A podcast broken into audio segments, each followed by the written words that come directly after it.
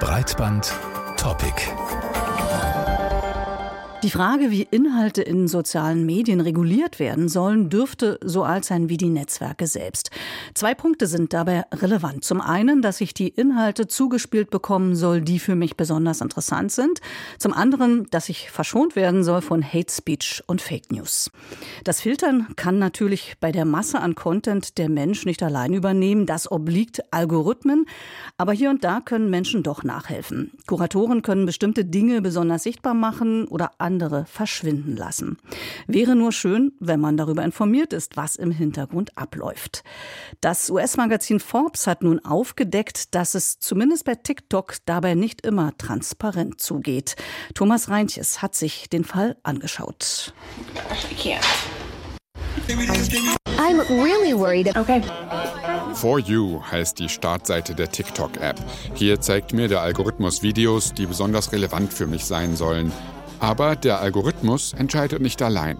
There is a button inside the TikTok backend that enables TikTok employees to push views to certain pieces of content. Im Backend von TikTok in der Verwaltungsansicht der Plattform gäbe es einen speziellen Button, sagt Emily Baker White. Mit dem können TikTok-Angestellte einzelne Videos pushen, also dafür sorgen, dass sie mehr Nutzerinnen und Nutzern angezeigt werden. Die Journalistin des Magazins Forbes weiß das aus Gesprächen mit Menschen, die bei TikTok gearbeitet haben und aus internen Dokumenten, die geleakt wurden.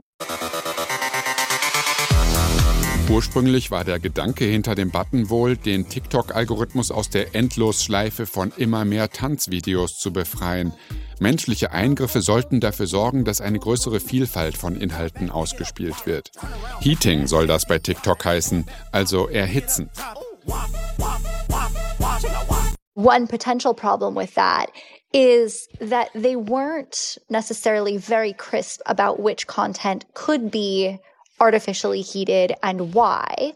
Zwar könne nur eine bestimmte Gruppe von Leuten in dem Unternehmen den Heizbutton drücken, aber welche Inhalte gepusht werden sollten und warum, dazu gibt es offenbar keine klaren Regeln, so Emily Baker White. Das habe auch zu Missbrauch geführt. Mitarbeiterinnen und Mitarbeiter etwa, die die Videos ihrer Partnerinnen angeschoben haben.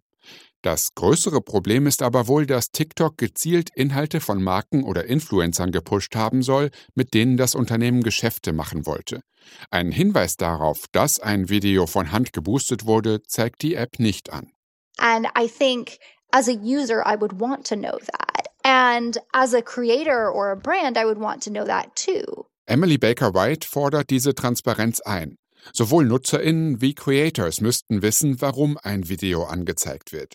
Es könnte ganz einfach kenntlich gemacht werden, wenn ein Video manuell ausgewählt wurde. I sort of think of it as walking through a bookstore and you see the little notation saying, this one's a staff favorite, right? There's nothing nefarious about that. I find that very enjoyable. Sie vergleicht es mit einem Besuch in einem Buchladen, wo man sieht, welche Bücher Empfehlungen der Buchhändlerin sind und welche Bestseller. Es macht einen Unterschied, ob ein Inhalt im Netz mir angezeigt wird, weil viele andere ihn mögen oder weil die Plattform damit ein Geschäft macht. Oder, und das ist eine Befürchtung, weil der Inhalt der Plattformideologie entspricht. Schließlich ist TikToks Mutterfirma ein chinesisches Unternehmen. Andererseits, mit Algorithmen ließe sich das auch erreichen, und Algorithmen sind auch nicht gerade transparent. Auch in Algorithmen können bestimmte Vorlieben eingebaut werden. What do you like about corn? Ever since I I was told that corn is real, it tasted good. Emily Baker Whites Recherche zum Heating-Button hat eine wichtige Frage aufgeworfen. Do we think there's something different about employees making discretionary decisions about individual pieces of content from the sort of decision making that we know these platforms make about what they want their algorithms to reward? Macht es einen Unterschied, ob Angestellte eigenständig über einzelne Inhalte entscheiden oder ob Algorithmen bestimmte Inhalte bevorzugen? Über diese Frage spreche ich mit Caroline Schwarz, Expertin für Desinformation im Netz. Wir haben gerade von dem Beispiel TikTok gehört, aber auch von anderen Plattformen. Da wird immer wieder händisch eingegriffen. Zuerst habe ich Caroline Schwarz gefragt, welche Beispiele es noch gibt. Es gibt verschiedene Beispiele, also sowohl was die Bevorzugung von ähm, Inhalten betrifft, als auch die das Herunterranken quasi, also dass Sachen nicht äh, weit oben in der Suche angeführt werden. Das ist vor allem im Bereich Desinformation, Messinformation so der Fall. Also, äh, dass zum Beispiel in der Suche für verschiedene Stichworte bei YouTube vertrauenswürdige Medien eher angezeigt werden. Das ist so ein Beispiel. Das gab es jetzt auch noch mal äh, im Kontext des Angriffs auf die Ukraine zum Beispiel. Ähm, bei Covid-Informationen haben wir das wahnsinnig viel gesehen. Ähm, Faktenchecks bei Facebook führen dazu, dass Inhalte weniger angezeigt werden in den Newsfeeds. Also es gibt eine, eine ganze Menge von Beispielen, wo das so der Fall war. Diese konkreten Beispiele, die wir im Beitrag eben gehört haben äh, von TikTok, die wurden ja nicht transparent gemacht. Aber andere Sachen werden selbst auch bei TikTok transparent äh, gemacht, wenn händisch eingegriffen wird. Wie sieht denn hier die Praxis aus? Unterliegen die Unternehmen da speziellen Transparenzpflichten? Es gibt nicht unbedingt Transparenzpflichten. Es sind ja auch verschiedene Bereiche, in denen das der Fall ist. Es ist auch nicht so, dass alle anderen Plattformen das unbedingt auch immer kennzeichnen, was zum Beispiel die Suche betrifft. Bei YouTube, da ist das nicht unbedingt angezeigt, dass äh, vertrauenswürdige Medien da weiter oben angezeigt werden. Es gibt Transparenzpflichten in verschiedener Form inzwischen. Viele davon sind aber immer noch auch freiwillig. Ähm, und die Transparenzpflichten, die wir haben, sind meistens bezogen auf die Moderation von Inhalten, also tatsächlich auf Meldungen und die Reaktionen darauf. Insofern gibt es da noch keine so richtig guten Regeln und es sind eben auch sehr verschiedene Maßnahmen, die da ergriffen werden. Kann man ungefähr so über den Daumen gesagt sagen, das und das wird in der Regel transparent gemacht, also außer der Moderation, die du schon genannt hast, und andere Sachen eben bleiben eher unterm Tisch? Ich würde sagen, nein, tatsächlich. Also selbst das Beispiel Desinformation, da ist es ja so. Ne? Also in manchen Fällen bei Facebook und YouTube wird es angezeigt, bei Covid, bei Faktenchecks auf Facebook, die sich ja die Faktencheck-Organisationen auch selbst aussuchen, was sie Faktenchecken.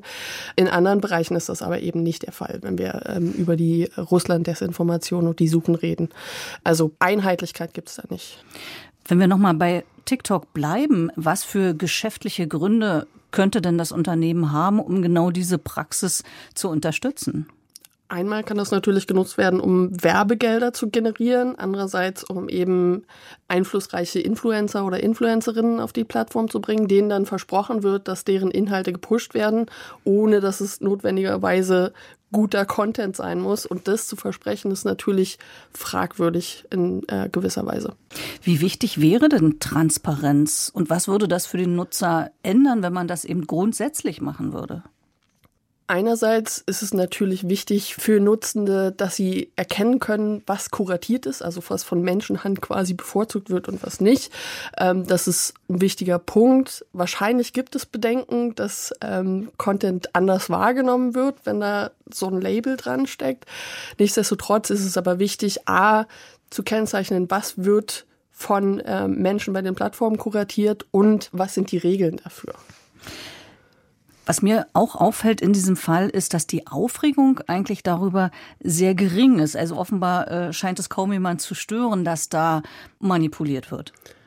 Ich glaube, das hat verschiedene Gründe. Wir haben äh, verschiedene andere TikTok-Stories gehabt in der früheren Vergangenheit zum Thema Journalistinnen, deren Aufenthalt quasi nachverfolgt wurde. Ich glaube, es ist auch so, dass TikTok nicht unbedingt verstanden wird von Menschen, die Politik machen oder auch Menschen, die Journalismus machen. Ähm, es ist eben eine, eine, sehr junge Zielgruppe. Es ist schwierig zu recherchieren auf der Plattform, weil es eben sehr personalisiert ist und darauf eingelegt wird. Und ähm, es gibt natürlich auch immer wieder die Diskussion zu TikTok, was äh, die, die Connection zu China betrifft und was eben mit den Daten passiert. Also es gibt, glaube ich, verschiedene Gründe, warum das jetzt so ist. Es ist ja eigentlich auch grundsätzlich nichts Ehrenrühriges zu sagen, wir kuratieren, denn man kann doch nicht wirklich davon ausgehen, oder es wäre doch nicht wirklich realistisch, dass, wenn ich alles nur von Algorithmen entscheiden lasse, dass es das dann besser machen würde, oder? Nee, ich glaube, wir müssen uns äh, grundsätzlich davon verabschieden, dass Algorithmen irgendwas Demokratisierendes haben per se. Also wir wissen, dass äh, bei den meisten Plattformen, wo durch Algorithmen kuratiert wird, auch Wert darauf gelegt wird, dass die Nutzenden auf der Plattform bleiben. Das heißt, dass Inhalte, die emotionalisieren, ob gut oder schlecht, eben auch oft bevorzugt werden und dass das natürlich auch von Akteuren genutzt wird, die jetzt nicht nur Gutes im Sinn haben. Insofern kann es total viele gute Folgen haben, wenn man eben händisch eingreift, aber man muss eben transparent sein und es muss auch intern überprüft werden. Und ich glaube, das ist so ein Punkt, den man jetzt TikTok an der Stelle auch einkreiden kann, weil die Berichterstattung ja zeigt, dass das äh, für verschiedene Dinge genutzt wird, zum Beispiel für die Bevorzugung von Inhalten von Freunden und Bekannten. Ganz genau. Oder auch, dass man, sagen wir mal, irrelevanten Content auch so einen Schub gegeben hat. Das ist aber, sagen wir mal, noch relativ harmlos, was da passiert ist. Wo würdest du denn die Gefahren sehen, wenn Menschen einfach nur einen Knopf drücken müssen, um Inhalte nach vorne zu schieben? Ich glaube, äh, wir sehen was passieren kann, wenn äh, Plattformen übernommen werden, am Beispiel von Twitter gerade, wo eben sehr willkürlich gehandelt wird, teilweise auch bei, bei Policy-Entscheidungen. Ähm, dann auch gern durch Abstimmungen irgendwelche Entscheidungen getroffen werden auf Twitter. Wenn es in die falschen Hände gerät, ist es natürlich eine Frage, was da passieren kann und welche Inhalte bevorzugt werden. Aber das ist das grundsätzliche Problem bei vielen Plattformen, dass eben Entscheidungen nicht unbedingt auf einer demokratischen Basis beschlossen werden. Mhm. Sollte es da Leitlinien oder klare Kriterien geben, nach denen das äh, passiert? Es sollte ganz klar ähm, klare Kriterien geben. Es sollte vor allem die Transparenz geben, äh, die Regeln festlegt für die ähm, Bevorzugung von Inhalten, die auch transparent sind und eben transparente Auswertungen von Inhalten im Nachhinein. Ähm, das, der Digital Services Act will ja in, in einem gewissen Sinne an diese Transparenz auch noch weiter ran. Ähm, es gibt diesen, diese Selbstverpflichtung zum Thema Desinformation. Aber auch da müssen wir sehen, was passiert, weil Twitter ja zum Beispiel am Ende schon auch gegen diese Selbstverpflichtung verstößt aktuell. Das heißt, es muss auch, wenn verstoßen wird, richtig geahndet werden. Können wir denn davon ausgehen, dass sich das mit dem Digital Services Act sagen wir mal in anderthalb Jahren, wenn er dann so richtig ans Laufen kommt, dass sich das dann ändern wird? Ich glaube, das müssen wir sehen. Also ähm, das ist eine Frage dessen, wie das durchgesetzt wird, ob wir die richtigen ähm, Untersuchungen dazu haben, also ob die Transparenzpflicht auch richtig durchgesetzt wird, äh, wie hoch die, die Gelder sind, die gezahlt werden müssen am Ende. Wir wissen aus verschiedenen Beispielen, dass äh, Plattformen in der Vergangenheit zahlen mussten und das teilweise zu Änderungen geführt hat, aber eben anderweitig auch nicht. Caroline Schwarz über die fehlende Transparenz bei der Inhaltefilterung in sozialen Netzwerken und was man dagegen tun kann.